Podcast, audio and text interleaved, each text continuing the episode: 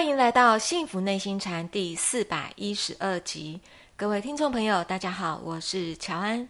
与我们一起在线上的是黄庭禅创办人，也是钟岭山内心教育基金会董事长张庆祥张讲师。张讲师您好，乔安好，各位听众大家好。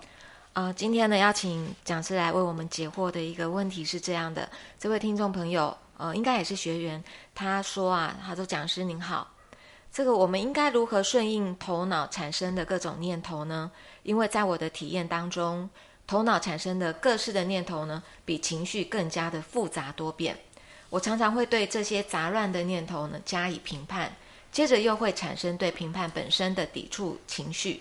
就这样一环扣着一环的反应模式，常常把自己搞得疲惫不堪。请问讲师，我应该如何来破解这样的一个问题呢？请讲师解惑。呃，好的。呃，这个听众呢讲的是头脑里面的念头呢，他觉得很复杂啊，他觉得呢比情绪更复杂多变念头很多。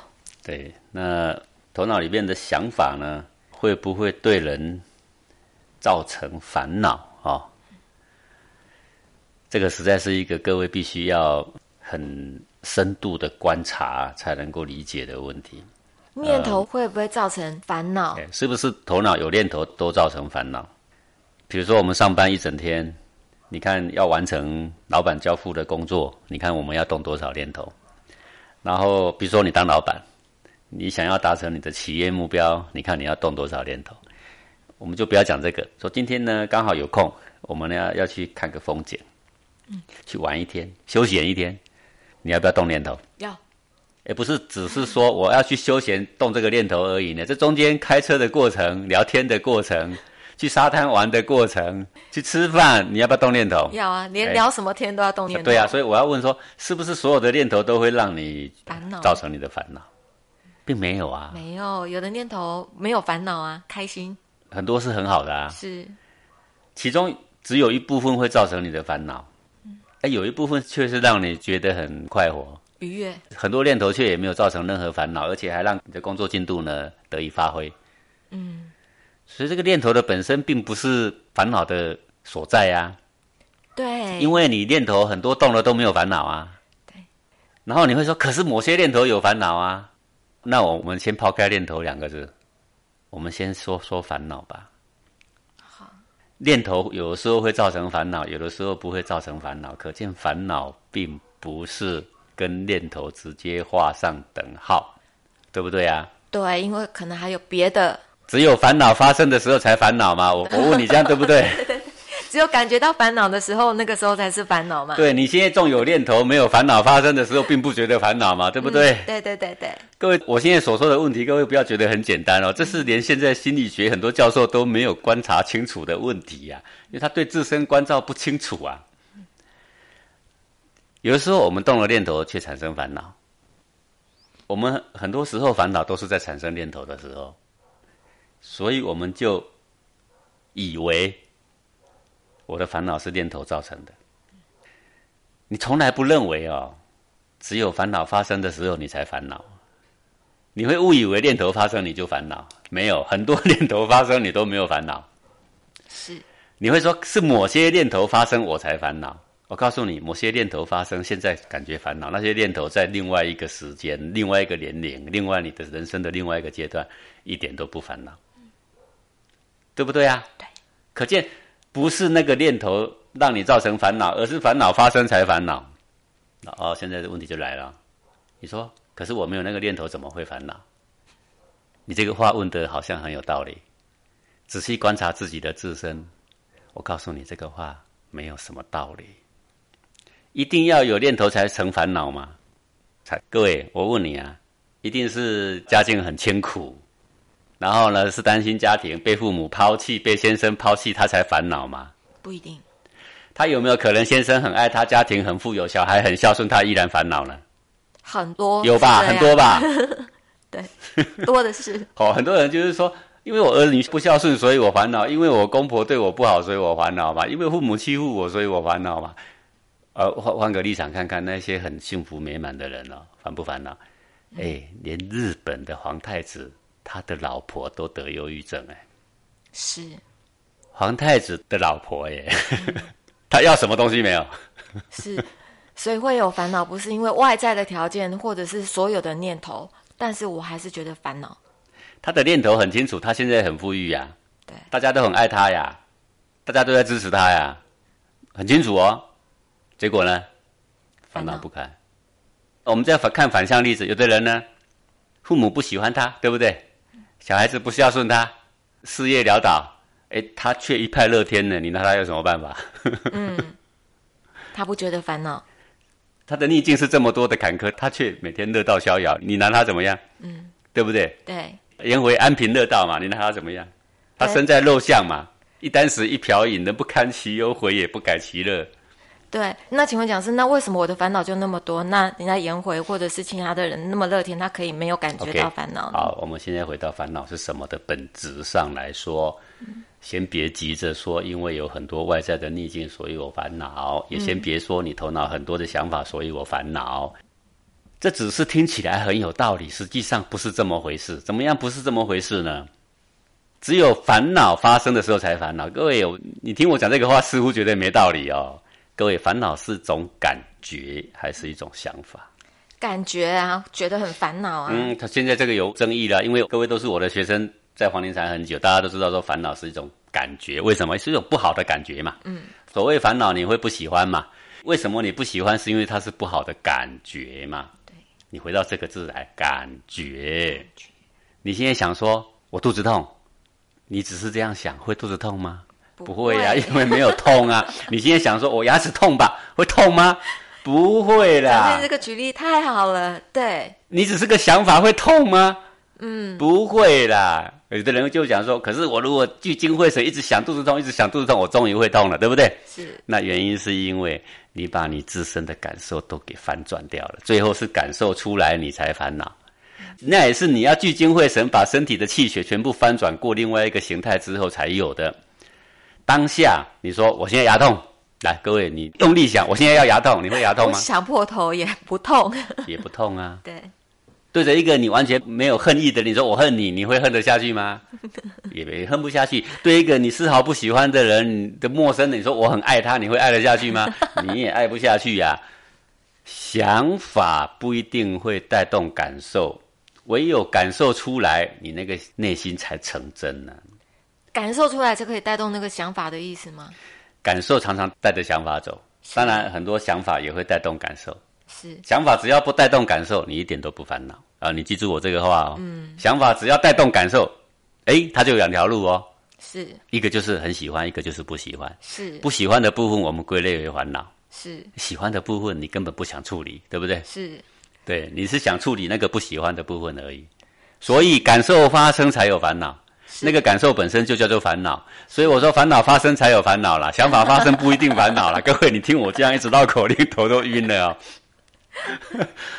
总而言之，就是那个呃，你有想法的时候，你不一定可以跟那个烦恼的感觉搭上线啊。但是我现在头脑不论怎么动，只要感受不浮动，对，你一点都不烦恼。是是，而且感受浮动，还有一些是你喜欢的，嗯，喜欢的拿掉，剩下那个不喜欢的才是你的烦恼。那有的人念头一直动，然后感受一直很好，然后他一点也不觉得烦恼啊。好，我们今天去看山看海啊！你看，我们也要动很多念头啊。我们去看海豚、赏鲸鱼啊，你你一点都不烦恼啊，好的很呢，念头多的很呢。嗯，不是这样吗？是。所以你说我产生了很多的念头，然后你觉得比情绪更复杂？我告诉你，念头一点都不复杂，复杂的只有情绪。只有情绪的感受出现，你才会觉得念头复杂。如果那个念头一直动，一直动啊，一加一到底等于二还是四啊？嗯，耶，你在动这些念头的时候，如果没有动到情绪哦。说，如果你对数学很有兴趣，你说不定觉得还很好，算一整天都不觉得累。就是一加一啊，我知道是等于二的话，那没有烦恼。可是我一加一算不出来等于多少的时候，哦，我一急的时候可能烦恼。对，啊，那有的人算不出来，他越觉得有趣呀，他觉得哦，太有挑战了，对不对？对，那出来是开心，就不是。他头脑一直动，一个就是觉得很好很好，哦，太刺激了，太挑战了。另外一个啊，好烦恼。唯有那个揪心的感觉出现，才成个烦恼。是，不是念头就会烦恼？是，念头本身多变，是个很好的事情，一点都不复杂。眼耳鼻舌身意呀，那个头脑就是意嘛，哈。嗯。这个六根是在同一个平台哦。眼睛看很多颜色，你会不会抱着眼睛说：“哦，好复杂哦，一会红一会绿，哎呀，我的眼睛受不了。”你有吗？没有，你没有啊。眼睛看各种颜色本身没有什么叫做复杂嘛。耳朵听各种声音、各种音阶也没有所谓，你会抱怨复杂嘛？没有啊。眼睛就是该看，耳朵该听，头脑呢就是该想嘛。是，头脑想什么都可以很怡然自得。为什么你认为复杂呢？我告诉你，眼睛如果看某些东西让你觉得很不舒服，你也觉得眼睛复杂。耳朵如果听个什么让你觉得很不舒服，耳朵开始复杂。头脑想什么让你觉得不舒服，你就开始觉得头脑复杂。总而言之，哈，不舒服出现。才是造成你的烦恼，才会认为它复杂。光看你“复杂”两个字哦，就知道你很烦恼了。是，你要是不烦恼，你不会说它复杂，你说顺的很，是 流畅的很，哪哪来的复杂呀？不是这样吗？所以有时候同学呢一发问，你说呃，我的体验里面，头脑产生各式各样的念头，比情绪更加的复杂。光光看这句话哦，就知道你对自我的关照很浅薄啦。并不深入，我告诉你，不是只有你对自己关照不深入，多数的人，包含心理学家，包含很多学佛的人、学道的人，学了一辈子，他也没有看出自己的念头跟情绪之间到底是怎么个关系呀？到底真正烦恼升起的时候，除了眼睛正在看、耳朵正在听、头脑正在想以外，烦恼是另外有一个它在发生的第一现场，是。烦恼有一个感受烦恼的地方，是就是我们的内心，那也就是我们黄庭禅说的黄庭。念头不论怎么动，没关系的，其实都很流畅，一直到它容易勾动你的情绪，你的内心开始产生波潮，而这个波潮有一半被你定义为不好的，而它却常常出现，那你就是烦恼比较多的人。如果呢，你的内心很多变化，但是你也未曾把它定义为说这种感觉是烦恼，那它纵使内心已经揪成一团，或者是内心已经七上八下，他也不觉得烦恼。这个就是一个觉者、一个圣人的境界了，一个自在的菩萨的境界。但是呢，一般的凡夫呢，他却把我们内心的起伏、内心的感受的变化，他把它简单的分成两大类，一种就是喜欢的，嗯，不只喜欢，甚至是贪念。是好，那一种是不喜欢的，不只是不喜欢，甚至是厌恶啊。哦，我们就会把它分成喜欢跟不喜欢两大类，或者是把它分成喜欢，然后很喜欢，超级喜欢的哦，然后就会要分成十类、百类，随便你分，对不对？总而言之，大象来说就是贪跟嗔两大类。是哦，呃，然后你会说我常常对这些杂乱的念头加以评判，念头从来没有杂乱，问题在于评判。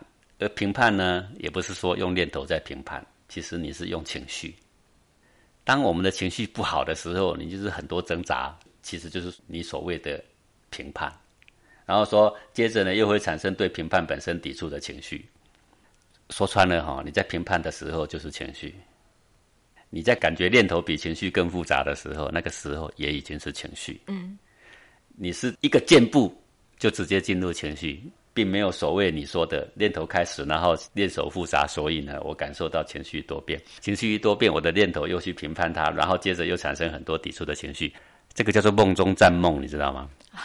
这一段话哦，就好像你在做梦的时候，你还当解梦大师，还在帮人解梦。你所说的没有一句是事实，事实是什么呢？我直接就就是你眼睛看，耳朵听，或者念头正在想的时候呢？我们的内心的波潮已经动了。你说为什么动呢？这就是潜意识，你无法控制它动了，然后你就开始堕入一种你很习惯性的贪嗔分别的形式，你就开始烦恼了。唯一这个生死链可以解破的是哪一点呢？就是重新认识那个烦恼的波潮，那个情绪的模式在内心升起的时候，我怎么样能够跟它和平共处？我不对。正在起伏的情绪做分别，那个烦恼的生死链呢？当下就可以斩断。你说，那我怎么关照了半天，我要跟他和平共处，为什么我斩不断呢？对不对？你很想问这句啊？我的回答就是，你从来没有跟他和平共处。对，你所谓的跟他和平共处是有条件的。我跟你和平共处一下，你要滚蛋，你不滚蛋的话，我就会很烦恼。希望他走开。你的所有一切的练习都是希望他滚蛋，不是这样吗？是啊，你的所有的关照都是希望让内心的纠结赶快散去，那个忐忑不安赶快平息，是不是这样吗？是，你要让那个哀伤的感觉、那个愤怒的感觉赶快早一点离你而去，不是这样吗？我就一个石头在那里，我就很希望赶快这个石头赶快走开对嘛。这没有和平共处嘛？没有，有的人说：“哇，我的心情好沉重，我只要回家看到我先生心情就沉重，还是我要看到我的媳妇，我心情就沉重，对不对？”好，你说你很沉重，表示很重，你一定说对。我说你沉重前站在体重机称一下，沉重后再站在体重机称一下，各位，你的体重到底增加多少啊？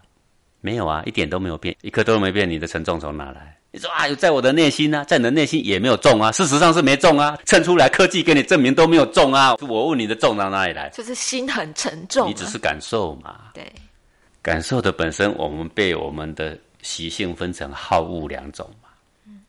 此刻你认为那个沉沉的感觉很不好吗？我问你，你跟那个晨晨的感觉和平共处有什么难吗？你说可是它很重，我问你重几克嘛？一克都没有，对不对？对感觉像一阵风啊，跟一个风一样，完全没有压力的东西。你说可是它像铅块一样压在我的胸口啊！各位，你知道铅块有多重吗？很重。十公斤吗？你站在体重机上去磅磅看，有增加十公斤吗？十克都没有，一克都没有啦，一丁点都没有变化啦。你永远都会用很凄厉的形容词来吓唬自己，实际上呢，一点重量都没有增加，你却说像铅块一样的重。我的意思是说，你不理他，放着他，接受他，有事吗？一克都没增加哎。你说，可是他很纠结耶。你现在又用很凄厉的形容词在形容自己，我有什么办法吗？而且你挣扎这么久，有改善吗？没有，没有啊，啊，不然我们试一次不挣扎看看啊，真正接受它。你过三分钟你就说我已经接受它了，为什么它还没走呢？哎，我光听这个话就知道你有没有接受它。是你没接受它就是，没你要接受它哈，到天荒地老它都还在，无所谓了。嗯。是，要真的有这样的宽阔的心量，吃了秤砣铁了心，伸头一刀缩头一刀，你跟你过去所最害怕的恐惧去相处，最不喜欢的愤怒你去相处，最觉得最卑懦的那种自卑去相处，你去跟各种的情绪相处，不要对情绪的感受出现对它做好跟坏的区别，不要对任何情绪有批判性的抗争，你只是跟一丁点跟风一样的感觉和平相处，放着它根本没事，你根本不必如临大敌的去跟他打仗。那个时候，如果你做得到，念头再多都觉得很流畅啊，批判再多也不觉得烦恼啊。纵使你很多烦恼在胸中升起，对你来讲呢，怡然自得啊。那那个时候呢，也就是觉者的境界了。性理心法各宗各派所说的心法，指的也就是这个东西了。好，那这个是要长久关照，而且关照有德的人呐、对自己内心了如指掌啊，对烦恼习气的发生消灭。关照的清楚明白的人才能够了彻，不是听两句话，听了这堂课大家就能够了解。为什么？因为烦恼升起在你胸中依然是烦恼嘛。各位千万不要在你的头脑里面产生几个念头，在这边下功夫了啦。是你找错了第一现场，那个已经是第二现场。是，好，各位要抓一个杀人犯哦，你要找到第一现场才有用。他已经丢丢丢丢好几次了，然后垃圾车已经运到哪里去了，不知道第几个现场了。你在那边收证，你很难看到原貌了。是你要看到原貌说烦恼是怎么把你的自在逍遥给扼杀掉的。那个扼杀掉你的自在逍遥的第一现场在哪？就在你的中丹田、胸口的正中央，气血一点点的变化，你却用最凄厉的形容词在形容自己。明明可以怡然自得，把自己搞得狼狈不堪，这个就是禅学的范围啦。为什么我要办这个黄庭禅修啊？各位要有兴趣的话，因为这是一个练习题，它不是一个理解题，也不是背诵题，不是我写一本书你朗朗上口、倒背如流就能够有所得。这道道地地是一个练习的题目。好，各位如果有兴趣的话，各地如果我有在开班哈，这个黄灵禅初阶的课程啊，各位欢迎参加。那么进阶的课程目前只有在中岭山呢才有在开办啊，到上完初阶呢才有办法进入到进阶啦。好，希望有缘的人呢，呃，都能够参加。是，谢谢讲师哦。我想，呃，以目前为止，能够用如此比较浅显的语言来跟我们教导那么深邃的心法，应该也只有张讲师您了。呃，讲师，你刚刚讲到了这个烦恼的本质是一种感觉，只有烦恼产生的时候，我们才会知道烦恼。但这个我们自己本身要靠自己的觉察、关照跟观察，要很深度的观察哦。而且它是一个练习题，呃，必须要进来真正的体会到，找到了那个第一现场，我们才有得救。感谢讲师您的解惑，也感谢各位听众朋友的收听。我们下次同一时间空中见喽，拜拜。